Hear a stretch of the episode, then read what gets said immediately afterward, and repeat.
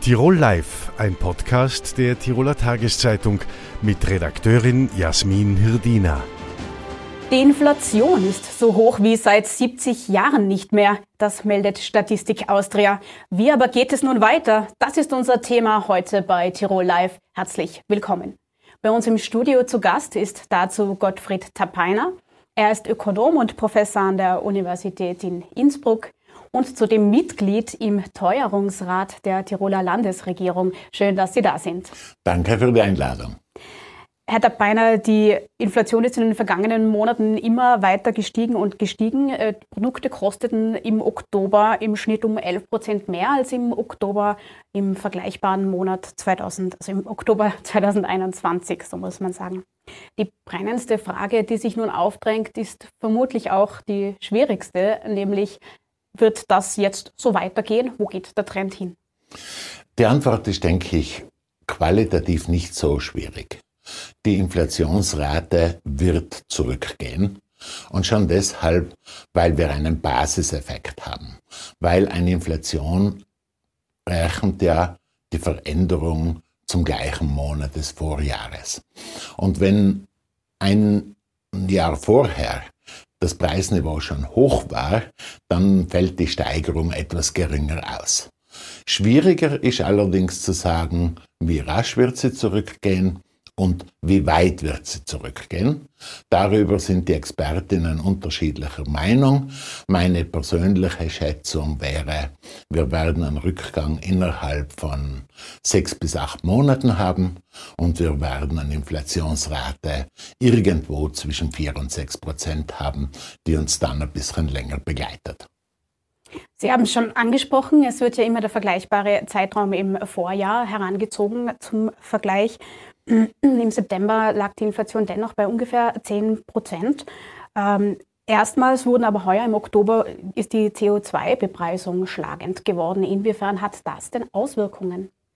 Die CO2-Bepreisung hat keine nennenswerte Auswirkung noch, weil der Anteil äh, der davon betroffenen Produkte relativ klein ist und die Bepreisung auch relativ moderat ist äh, niedriger als die durchschnittliche äh, Inflationsrate. Also sehen wir das nur sehr, sehr beschränkt in der vom Statistik Austria ausgewiesenen Inflationsrate. Was bedeutet das in Zahlen? Äh, das bedeutet, dass vielleicht in der Größenordnung von 0,2, 0,3 Prozent daran beteiligt ist. Also insgesamt, wenn wir sagen, wir haben 10 Prozent gehabt, von denen deutlich weniger als 10 Prozent. Sie wirken ja auch im Teuerungsrat der Landesregierung mit. Dort sind nicht nur Politiker, sondern auch Sozialpartner vertreten und eben die Wissenschaftler als Berater. Was ist denn dort konkret Ihre Aufgabe? Wie sehr können Sie dort mitreden? Ähm, eigentlich sind nur zwei Aufgaben da relativ klar. Das erste ist die doch sehr heterogene Diskussion ein bisschen zu strukturieren und zu sagen, ja, das müssen wir schauen es ist ja verständlich. Man ist von dieser Inflation ziemlich überrascht worden, auch die Wissenschaft übrigens. Und natürlich hat man versucht, an unterschiedlichsten Stellen und Schrauben zu drehen. Und jetzt glaube ich, ist es Zeit, jetzt sind wir aus dieser Feuerwehrphase langsam heraus, dass wir können ein bisschen mehr Struktur hineinbringen. Äh, dann braucht es in so einem Teuerungsrat Werturteile. Das heißt, die kann ich nicht wissenschaftlich begründen. Deshalb ist es wichtig, dass da Interessensvertretungen und Politik eigentlich das Sagen haben. Aber wenn die dann sagen, wir hätten da drei Ideen, wie würden denn die drei Ideen wirken, dann kann die, Politik, äh, die Wissenschaft wieder helfen und sagen, ja, wir haben das angeschaut, es hätte dieses für und wieder und damit kriegen, kriegt die Politik eine etwas solidere Entscheidungsgrundlage. Aber entscheiden, das ist mal ganz wichtig zu sagen, dürfen nie Expertinnen immer politisch autorisierte Institutionen. Ein Teil Ihrer Arbeit ist auch ein Monitoring. Man versucht, eigene Daten für Tirol zu erheben. Wie schaut es denn da aus? Äh, warum sollte sich denn Tirol von anderen Ländern in puncto Inflation unterscheiden? Es gibt mehrere Punkte, warum das sein kann. Erstens könnten die Tiroler einen anderen Warenkorb haben, weil die Inflationsrate berechnet sich ja im Wesentlichen aus zwei große Komponenten. Einmal die Preissteigerungen und dann einmal die Gewichtung, mit denen sie in den Index einfließen. Und ein Warenkorb ist in einer Stadt, in einer großen Stadt wie Wien, schon ein bisschen anders, als es in Tirol ist. Es gibt eine zusätzliche Nachfragekomponente, die auch mit der Inflation zu tun hat. Wir sind ein starkes Tourismusland. Da kommt Nachfrage herein. Das könnte ebenfalls eine Wirkung haben. Und schließlich und endlich haben wir gerade bei der Energie ja relativ hohe eigene Stromerzeugung. Also auch das könnte im Prinzip auf die Inflationsrate sich auswirken. Was bedeutet das im Umkehrschluss? Sind Tourismus und Energie, weil es so eine hohe Nachfrage gibt, dann auch Preistreiber automatisch? Nein, umgekehrt. Also Tourismus wird tendenziell ein bisschen Preis treiben. Aber darüber werden wir vielleicht noch sehr froh sein, weil es zeichnet sich gerade äh, eine leichte Rezession ab, also werden wir um die touristische Nachfrage wahrscheinlich dankbar sein. Umgekehrt ist es beim Strom. Äh, Tirol hat ja zumindest im Bereich DIBAG, aber auch der meisten kommunalen Versorger verglichen mit Ostösterreich, ja, viel, viel niedrigere Preise und das müsste eigentlich eine Bremse für die Inflationsrate sein. Argumentiert wird ja immer von den Energieerzeugern, dass auch sie am internationalen Markt zukaufen müssen. Das heißt, das sind dann auch diesen internationalen Mechanismen ausgeliefert, oder? Also das ist jetzt keine Sache, die in Tirol alleine entschieden werden kann, auf die Einfluss genommen werden kann. Das ist richtig, damit sind wir mitten in der politischen Debatte. Äh, Volkswirte sind durch die Bank keine großen Freunde davon, direkt in den Preismechanismus einzugreifen, weil man damit meistens indirekte Effekte auslöst, äh, die dann nicht unbedingt immer das sind, was man sich eigentlich erwarten würde. Aber es ist schon so, wenn ich eine günstige Produktion habe, äh, Tirol produziert mehr elektrische Energie, als es selber verbraucht. Das heißt aber nicht, dass ich nicht Phasen habe, wo ich Strom zukaufe und wo ich verkaufe. Ich kann mich nicht beliebig abkoppeln, aber ich bin in einer deutlich besseren Situation, als wenn 60 Prozent unseres Stroms aus Gaskraftwerken kommen würde. Energie ist ja auch das Hauptthema im Zusammenhang mit der Inflation. Die Inflation ist zum überwiegenden Teil importiert, hat zuletzt auch Landeshauptmann Anton Matle gesagt. Er bezieht sich dabei auf die gestiegenen Preise von Kohle, Öl und Gas, die zuletzt auch äh, aufgrund des Krieges in der Ukraine zustande kommen.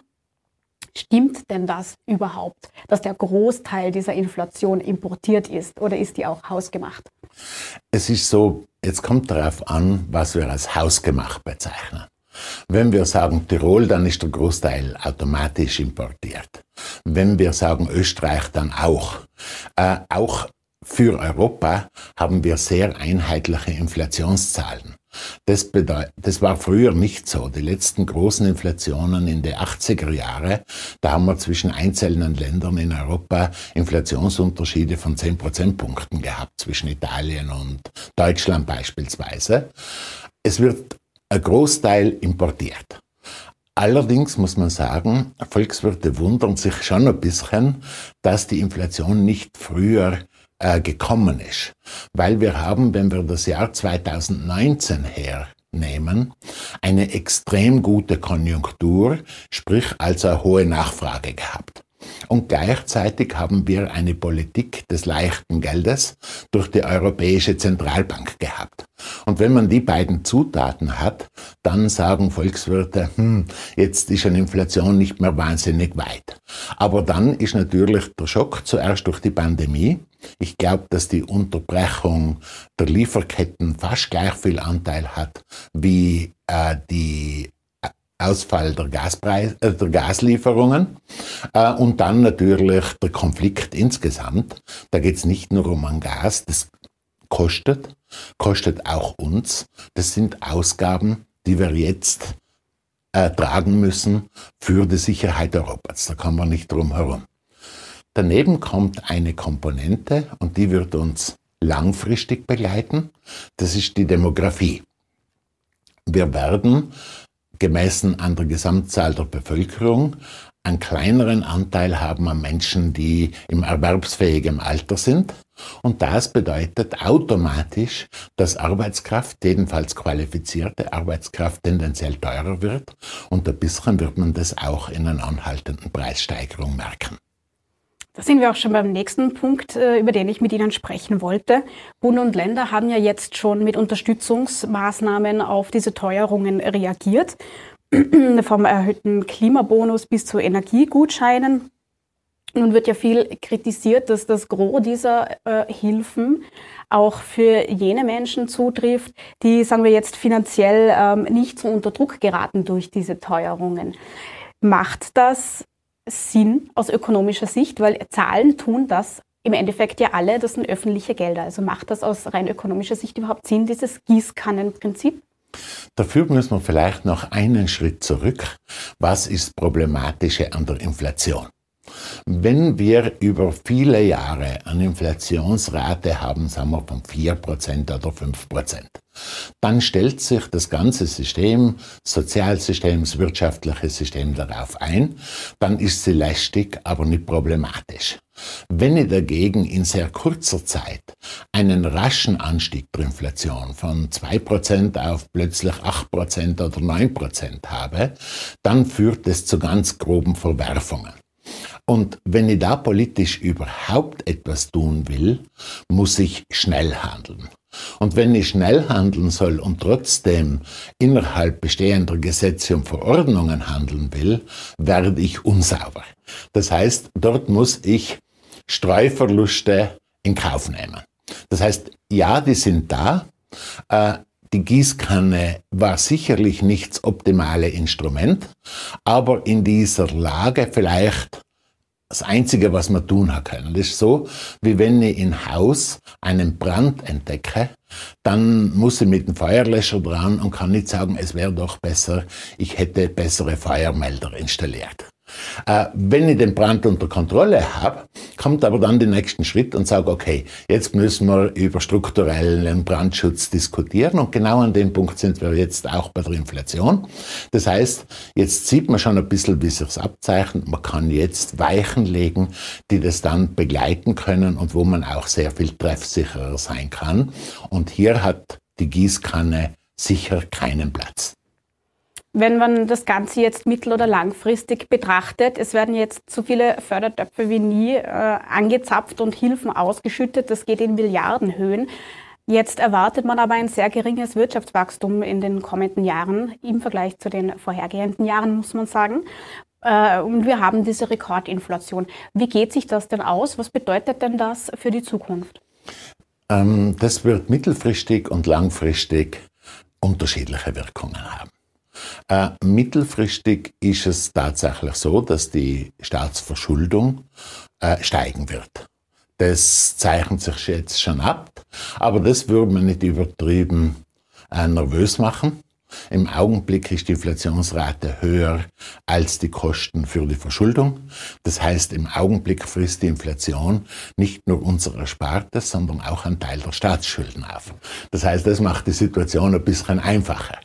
Äh, mittelfristig ist es so, dass Wirtschaftswachstum Darauf würde mir festlegen, obwohl Prognosen, die über zwei bis drei Jahre hinausgehen, ein bisschen wackelig sind, äh, zurückkommt. Warum?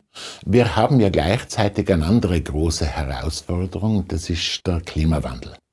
Und wenn wir dem begegnen wollen, äh, müssen wir ganz viele Infrastrukturen umorganisieren, neue, ich sage jetzt nur ein Stichwort Photovoltaik, aber es sind da viele andere involviert.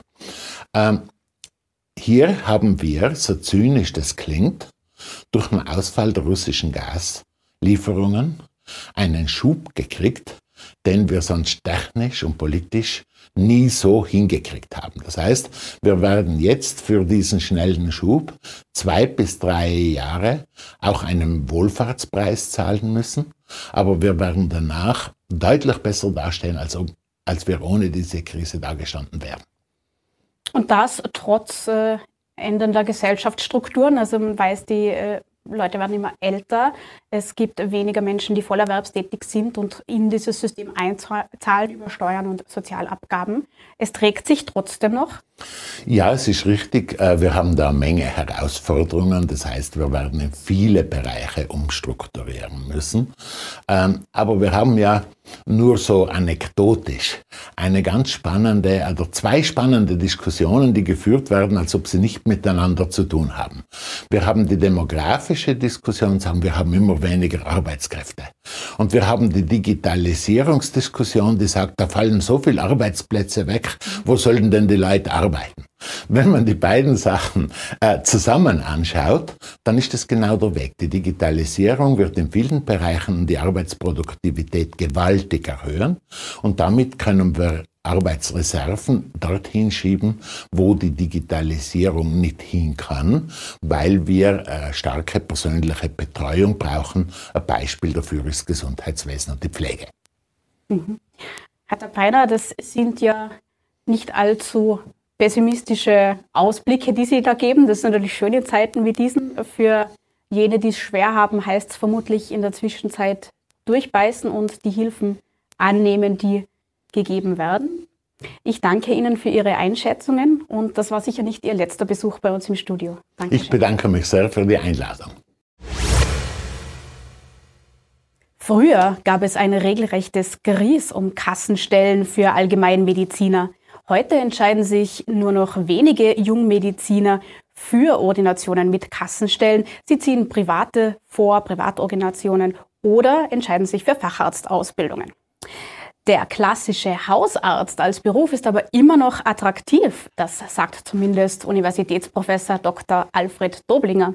Er ist der erste Professor für Allgemeinmedizin an der Medizinischen Universität Innsbruck und spricht heute mit uns über das Thema Hausärzte und den Imagewechsel, den Sie verlangen. Herzlich willkommen. Vielen Dank für die Einladung ins Studio. Ja, Imagewechsel haben wir schon angesprochen. Ähm, warum ist denn, hat man denn den Eindruck, dass junge Mediziner sich nicht mehr für die, den Beruf des Hausarztes, des klassischen Hausarztes, vor allem auch mit Kassenstellen, interessieren zu scheinen? Ist das so? Nein, also dieser Eindruck, dass sich junge Mediziner da nicht interessieren würden, täuscht. Das sehen wir jetzt im Studium, dass das Interesse wirklich sehr, sehr groß ist, Gott sei Dank, und dass ich doch guter Dinge bin, dass in den nächsten Jahren der Nachwuchs bei den Hausärzten definitiv wieder kommen wird. Wobei wir momentan definitiv eine Durchstrecke haben, und zwar keine ganz kleine. Äh, Sie haben es angesprochen, das Image ist absolut ein Thema. Das macht der Hausarzt. Das ist viel uninteressantes Kleinzeug, was auch immer, auf den Hausarzt abgeschoben worden, das macht er schon und die spannenden Sachen eher weg.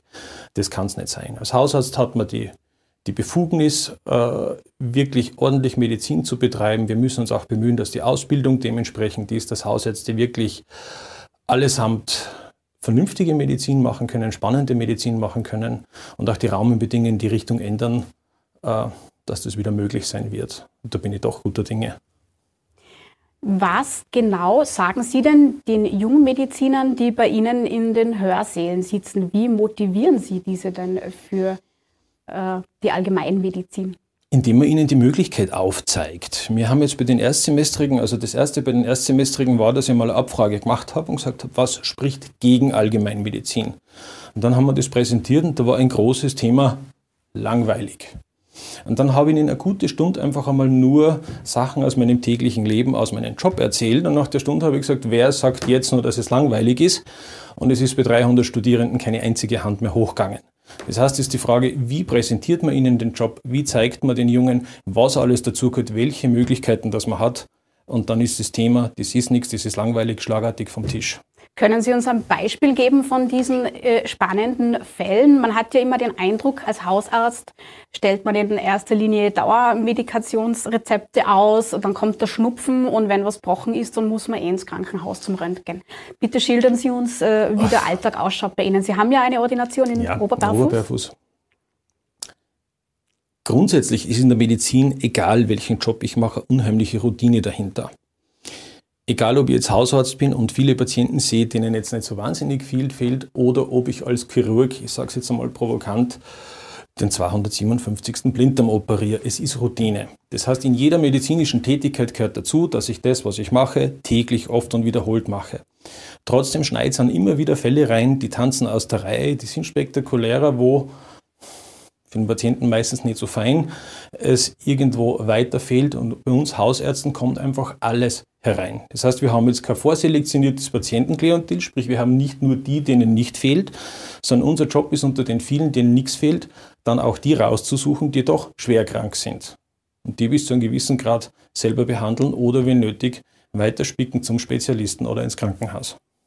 Was dann noch dazu kommt zu dem Spektrum in ländlichen Regionen, ist diese ganze Sache mit dem Arzt im öffentlichen Dienst, in Tirol so nicht Sprengelarzt, ähm, wo man dann auch Sachen drinnen hat wie Untersuchungen nach dem Unterbringungsgesetz, wo man als Hausarzt auf einmal in einer Situation ist, wo man entscheiden muss, ob diese Patientin, dieser Patient, dem es jetzt schlecht geht, der jetzt akut selbst- oder fremdgefährdend ist, wirklich mit Polizei gegen seinen Willen auf die Psychiatrie muss. Wir sind dafür zuständig, die ganzen Toten beschauend zu machen. Äh, was auch hin und wieder ganz spannend sein kann. Das heißt, das Spektrum, das wir abdecken, ist wirklich enorm vom rein kurativen bis zu diesen Tätigkeiten hin. Das heißt, das ist sehr äh, eine Bandbreite, die man da bedient als Allgemeinmediziner, die man vielleicht als Patient oft gar nicht mitbekommt. Dennoch, was man immer wieder hört, ist, dass ein Mediziner dann sagt, naja, wenn ich jetzt eine Privatordination aufmache, dann äh, arbeite ich vielleicht halb so viel für dasselbe Geld. Warum sollte man sich denn dann trotzdem noch für eine Kassenstelle entscheiden? Es ist richtig. Manche Wahlärzte arbeiten wirklich mehr oder umgekehrt wesentlich weniger Zeit um das gleiche Geld ich glaube, dass wir Ärzte trotzdem einen gewissen Anspruch an uns haben sollten, dass wir für Patientinnen, für Patienten da sind, dass wir wirklich die Tore für jeden offen haben, egal ob der sich jetzt leisten kann oder nicht. Ich halte es einfach für einen komplett falschen Ansatz zu sagen, ich behandle nur den, der das Geld hat und der andere muss draußen bleiben. Äh, ich finde, das passt nicht zu unserem Berufsethos. Was oft argumentiert wird, ist aber die Abrechnung mit, der, mit, mit den Krankenversicherungen, pardon. Und zwar, dass man mit einer Kassenstelle einfach wenig, zu wenig, meinen viele, verdient. Wie sehen Sie das? Nein, also das Einkommen als Kassenarzt ist zumindest einmal mehr wie gut. Ich würde es mal so formulieren. Ähm, Was bedeutet mehr als gut? Der äh, Einkommens so ein, ich, ich gehe davon aus, dass der durchschnittliche Kassenhausarzt und der durchschnittliche Oberarzt an der Klinik vom Einkommen sehr ähnlich sind. Wir haben definitiv ein Ungleichgewicht drinnen, haben zwar ein ziemlich ausgewachsenes, zwischen Allgemeinmedizinern und zwischen Fachärzten. Das ist da. Und man sieht auch, dass, äh, fangen wir von Null an, dieser Mangel an Hausärzten ist in Wirklichkeit ein erstes Symptom einer gröberen Erkrankung. Diese gröbere Erkrankung heißt in Wirklichkeit Kassenärztemangel. Wir haben jetzt zu wenig Hausärzte. Wir sind bereits am Weg, mit der Nachbesetzung von Kinderarztstellen zu kämpfen. Wir bekommen zunehmend Stellen für Fachärzte Psychiatrie und so steigt das System. Und wenn man sich dann die Einkommensstatistiken vom IHS 2018 anschaut, sieht man, der, der am wenigsten verdient, ist der Hausarzt, dann kommt der Kinderarzt, dann kommt der Psychiater. Also in Summe haben wir das Problem mit den Kassenärzten und klar beginnt es bei denen, die beim Einkommen am weitesten unten sind. Allerdings muss man sagen, wir reden da immer nur von Einkommensdimensionen, die weit über dem sind, was der Durchschnitt der Bevölkerung verdient. Was bedeutet das in Zahlen? Ich gehe mal, Sie wollen jetzt wirklich eine Zahl wissen, wie viel der Hausarzt verdient. Laut IHS 2018 verdient der durchschnittliche Hausarzt 110.000 Euro vor Steuern. Und ich gehe davon aus, dass in Tirol sehr wenige Hausärzte, um zu sagen fast keine, unter dem nach Hause gehen werden. Mhm. Man kann also gut damit leben. Definitiv. Dem gegenübergestellt wird ja auch immer diese lange Ausbildungszeit. Das sind ja mal auf jeden Fall zehn Jahre, die man braucht, bis man fertig ist, äh, bis man fertiger Arzt ist und praktizieren darf und auch die Anschaffungskosten, wenn man eine Ordination einrichtet. Hinzu kommen noch die Kosten für Mitarbeiter, Ordinationsassistenten. Ist das alles, wenn man das alles einberechnet, Definitiv. ist die Bezahlung immer noch gut? Erstens mal habe ich gesagt, das ist die Unterkante. Zweitens sprechen wir da trotzdem von Gewinn vor Steuern. Wer verdient heute mehr wie 100.000 Euro vor Steuern in der durchschnittlichen Gesellschaft? Ich glaube, da braucht sich niemand ernst nehmend aufregen. Und wie gesagt, teilweise sind wir ein Stück drüber. Ähm, dass man natürlich selbstständig ist, dass man Unternehmen führt als Hausarzt oder als Kassenarzt, das gehört dazu. Die Investitionen werden meines Erachtens überbetont, wenn ich, ich sage jetzt eine Hausnummer, 200.000 Euro in eine Praxis investiere und ich, und ich finanziere das auf 10 Jahre, dann habe ich 20.000 Euro jährlich, äh, was das Ganze kostet. Ich habe ganz leicht mal in einer Ordination weit über 100.000 Euro Personalkosten pro Jahr und das macht in 10 Jahren plötzlich eine Million. Das heißt, immer das Ganze an den Investitionen aufzuhängen, finde ich den, ja, einfach völlig falsch. Es trifft den Nagel nicht auf den Kopf, zumindest nicht, wenn man betriebswirtschaftlich denkt. Wir haben jetzt gesprochen, Sie haben Argumente gebracht, die dafür sprechen, äh, sich zu wagen, eine Kassenstelle anzunehmen. Ja. Jetzt ist es so, äh, von ungefähr 320 Kassenstellen für Allgemeinmediziner in Tirol sind aktuell zwölf offen. Jetzt wissen ja. wir aber, es droht eine Pensionierungswelle und Sie haben es schon angesprochen, das betrifft ja nicht nur die Allgemeinmediziner. Äh, was kann man denn jetzt kurzfristig tun, um dort anzugreifen, um Ärzte zu motivieren, wieder Kassenstellen anzunehmen? Also meinerseits habe ich jetzt keine Idee, wie wir dieses Problem ganz kurzfristig lösen können. Wir, sprich die Ärzte, Ärztekammern, haben wirklich in den letzten Jahren laufend darauf hingewiesen, dass so ein Problem auf uns zukommen würde und es ist schlicht und einfach keine Reaktion passiert. Jetzt haben wir das Problem, jetzt ist es da, jetzt wird es auch keine Lösung geben, wie wir das mal schnell, schnell lösen können. Äh, ich habe die Befürchtung, dass es in nächster Zeit den einen oder Art geben wird, wo kein Kassenarzt verfügbar ist und wo für, eine hoffentlich oder für einen hoffentlich absehbaren Zeitraum die Bevölkerung einfach in den Nachbarort fahren wird müssen, weil einfach keiner da ist. Unser Job jetzt, beginnend an der Universität bis über die postpromotionelle Ausbildung, ist dafür zu sorgen, dass sich in den nächsten Jahren dieses Problem wieder beginnt zu lösen.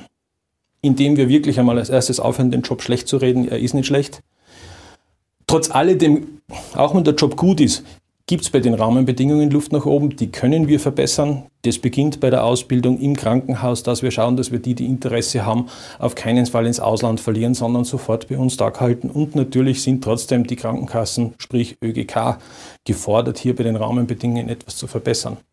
Das heißt, einerseits wären Sie auch dafür, dass sich Studierende, die in Österreich ausgebildet werden, dazu verpflichten, dass sie eine gewisse Zeit in Österreich auch tätig sein müssen? Ich glaube nicht, dass wir mit Verpflichtungen wirklich weit kommen werden.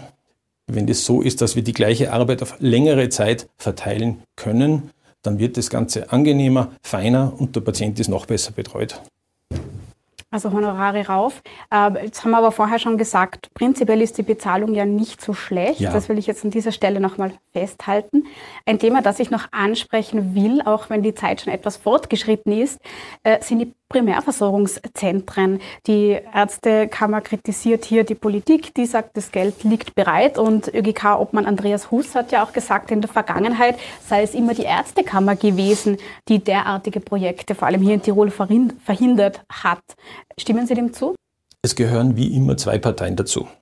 Es ist die Ärztekammer und es sind die Krankenkassen respektive die ÖGK, wenn es um die Rahmenbedingungen geht. Also es ist nicht so, dass einer, in meinen Augen ist es nicht so, dass einer der beiden Partner schuld ist, sondern es müssten beide was ändern. Ich habe ein ganz anderes Problem mit dem Thema Primärversorgungseinheiten, PVEs in Tirol. Die werden bei uns nicht die Lösung sein. Ein PVE ist eine vom, vom Bund her relativ groß angedachte Struktur. Mindestens drei Ärzte, mindestens 40 Stunden Öffnungszeiten. Je mehr PVEs wir in Tirol, vor allem in ländlicheren Regionen haben, sofern wir mal richtig bekommen würden, umso weniger ist es jetzt eine wohnortnahe Versorgung, sondern plötzlich gibt es ein großes Zentrum in der Mitte, wo jeder mindestens 10 Kilometer hinfahren muss. Das heißt, für unsere Strukturen werden diese PVEs im Sinne von Primärversorgungszentren ohnehin nicht die Lösung sein. Klar hat die Politik den Auftrag, eine bestimmte Menge in einer bestimmten Zeit zu machen. Aber ich denke nicht, dass für unsere geografischen Strukturen diese Art der Primärversorgung ähm, sinnvoll ist.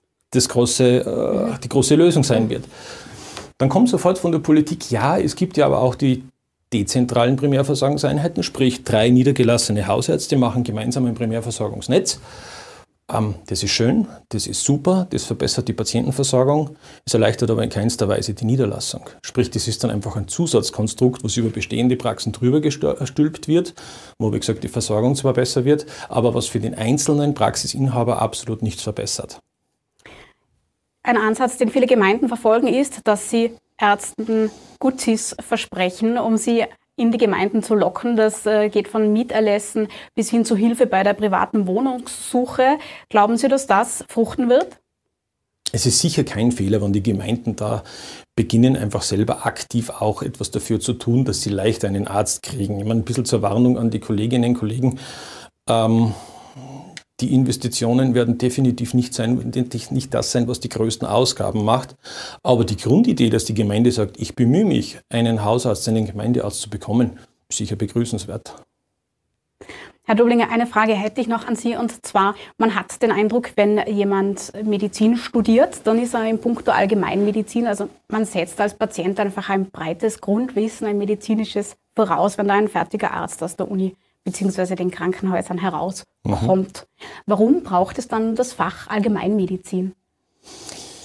Allgemeinmedizin besteht aus zwei Teilen. Auf der einen Seite ist Allgemeinmedizin wirklich die Summe aller Fächer. Wir sind in irgendeiner Art Generalisten und man muss in jedem Eck was können. Diesen Teil decken wir über die Universität ab.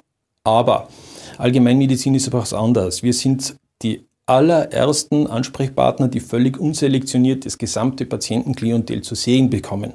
Und das schaut einfach ganz anders aus, wenn ich das aus Sicht des Allgemeinmediziners betrachte, was täglich in meine Ordination kommt, als wenn das der Facharzt in der Notaufnahme vom Krankenhaus erzählt. Das heißt, wir haben trotzdem ein völlig anderes Spektrum, was wir den Studierenden einfach äh, zeigen müssen, erklären müssen. Und das Zweite ist, es geht um die Präsenz. Allgemeinmedizin war bis dato an der Universität einfach nichts, nicht existent. Es hat sie nicht gegeben. Es hat den Internisten gegeben, den Chirurgen gegeben, den HNO-Arzt, aber keinen Allgemeinmediziner. Und es gehört einfach dringend dazu, dass völlig klar ist an der Uni, auch die Allgemeinmedizin ist ein eigenes Fach, die hier vertreten ist. Sie haben schon gesagt, das Interesse ist groß. Was glauben Sie, dass dieses Interesse der jetzigen Studierenden sich denn dann auf unser System auswirken, positiv auswirken wird? Sprich, wann diese Ärzte dann auch vorhanden sein werden und Kassenstellen auffüllen werden?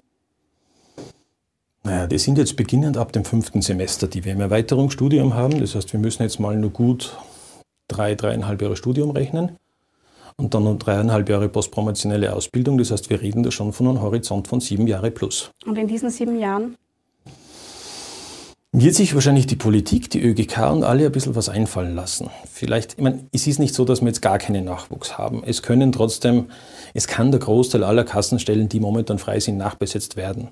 Aber natürlich wird es sein, dass die eine oder andere mal längere Zeit unbesetzt bleibt, wo man dann einfach schauen muss, wie man das auf lokaler Ebene lösen kann. Zusammenhalten, herumführen. Ja. Alfred Boblinger, ich danke für den Besuch im Studio und alles Gute für die Unterrichtseinheiten. Vielen Dank.